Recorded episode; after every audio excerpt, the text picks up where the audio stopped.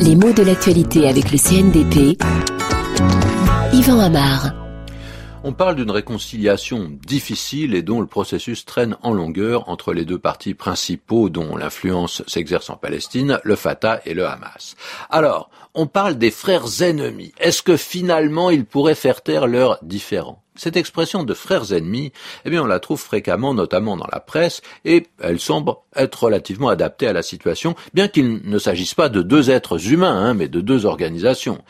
Et pourtant, on parle souvent de frères ennemis quand deux personnes qui appartiennent à la même famille sont opposés par une vieille rivalité. Alors famille, il peut s'agir d'une famille au sens strict ou au sens large, hein, ça peut être deux personnages politiques qui appartiennent au même parti, deux sportifs qui sont de la même nationalité, qui devraient défendre les, les mêmes couleurs, hein, ou bien deux chanteurs même qui se partagent les faveurs d'un même public, et il y a un antagonisme de fond. Euh, qui euh, a son origine dans cette évidence qu'ils sont les meilleurs, les deux meilleurs, les deux plus importants seulement. Chacun aimerait bien être le premier, le meilleur, et l'autre lui fait de l'ombre, l'en empêche, menace cette suprématie.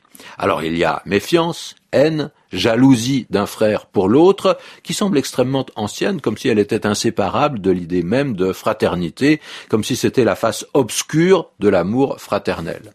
On pourrait penser que cette expression de frères ennemis, c'est une expression toute faite qui fait d'abord référence à ceux qui semblent être les premiers des mythes fondateurs, Abel et Caïn, c'est-à-dire euh, les fils d'Adam et Et pourtant, ils ne correspondent pas exactement au schéma parce que dans cette histoire, Caïn tient le rôle du méchant et Abel celui du gentil. Alors, les premiers frères ennemis, euh, qui est-ce que ça pourrait être? Romulus et Rémus, les jumeaux dont l'un d'eux fonda Rome, ça colle un peu mieux avec l'image parce que il n'y a pas vraiment meurtre de l'un par l'autre, mais il y a une dispute, une dispute, une bataille. En effet, Romulus tue Rémus. Et pourtant, les premiers frères ennemis, euh, ceux à qui l'expression fait d'abord référence, euh, eh bien, ce sont Éthéocle et Polynice, des princes grecs qui appartiennent à cette famille maudite, qui sont tous les deux fils d'Édipe et de sa mère Jocaste. C'est une lourde hérédité que d'être les fils d'un inceste, et celui-ci n'est pas vraiment passé inaperçu. Alors, les deux frères chassent leur père Édipe de la ville de Thèbes quand ils apprennent la vérité sur leur naissance, c'est-à-dire que leur mère est en fait aussi leur grand-mère,